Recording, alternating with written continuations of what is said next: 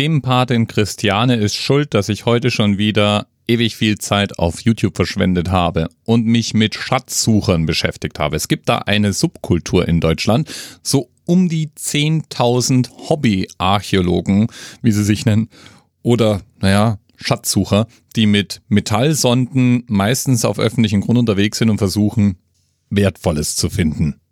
Patronenhülsen, Schlüssel, alte Handys, alles Mögliche lässt sich da ausgraben und manchmal finden die dann eben auch buchstäblich Reichtümer. Und da sind wir jetzt bei dem Thema von heute, nämlich Paragraph 984 BGB Schatzfund. Der regelt, wem denn der Reichtum, den man gerade gefunden hat, eigentlich gehört. Und zwar zu gleichen Teilen dem Besitzer des Grundstücks und dem Finder. Klingt eigentlich ganz einleuchtend, ist auch irgendwie fair und ist leider falsch. Also nicht falsch ist, dass es Paragraph 984 BGB gibt und dass da drin steht, dass Finder und Besitzer des Grundstücks einen Schatzfonds 50-50 aufteilen. Wenn ich dort also eine alte römische Münzensammlung entdecke, die eine Million wert ist, dann bin ich um 500.000 reicher. Theoretisch. Praktisch gibt's aber im Kontrast dazu einen sogenannten Schatzregalparagraphen. Das ist Länderrecht in allen Bundesländern. Und das Wort Regal hat hier nichts mit dem Bücherregal oder irgendwelchen anderen Möbelstücken ähnlicher Bauer zu tun, sondern kommt von Regalien und ist eine rechtliche Regelung.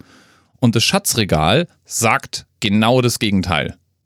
Findest du einen Schatz, dann gehört der erstmal nicht dir und auch nicht dem Besitzer des Grundstücks, sondern dem Bundesland, in dem du ihn gefunden hast. Na und? Dann erzähle ich halt keinem davon, was ich gefunden habe, magst du jetzt vielleicht denken. Ja, nur ist in all diesen Bundesländern auch gleichzeitig Anmeldepflicht. Wenn man also einen Schatz findet und das den Behörden nicht anzeigt, dann ja, macht man sich strafbar. Das heißt, kommt das Ganze auf, dann ist unter Umständen auch noch eine Strafe fällig. Man zahlt also sogar noch drauf.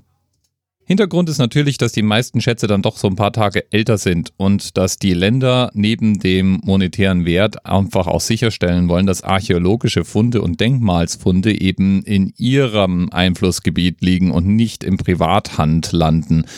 Ich verstehe es also so ein klitzekleines bisschen, wo das herkommt.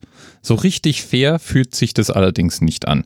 Die 50-50-Regelung im Paragraph 984 übrigens, die nennt man eine sogenannte hadrianische Teilung. Beides, der Bezug auf Kaiser Hadrian oder auch das doch recht altertümliche Wort Schatzregal, ist einmal mehr wieder ein Beweis dafür, dass unsere Rechtsprechung schon eine sehr, sehr lange Geschichte hat. Paragraph 984 jedenfalls wartet darauf, überarbeitet zu werden. Vor ein paar Jahren gab es ein Verfassungsurteil zu der ganzen Situation und seitdem stellen die Länder ihre Regelungen um. Das letzte Land, das seine Regelungen noch umstellen muss, ist Bayern und ich nehme mal an, dann geht es irgendwann im Paragraph 984 BGB an den Kragen. Ändert aber nichts daran, dass das für uns natürlich ein super Themenanker ist und ich mich damit auch ganz lieb nochmal bei Christiane Attich, unserer Themenpatin, heute bedanken darf. Bis bald. Thema Rest 10, 9, 8. The experience of 47 individual medical officers. Was hier über die Geheimzahl der Illuminaten steht.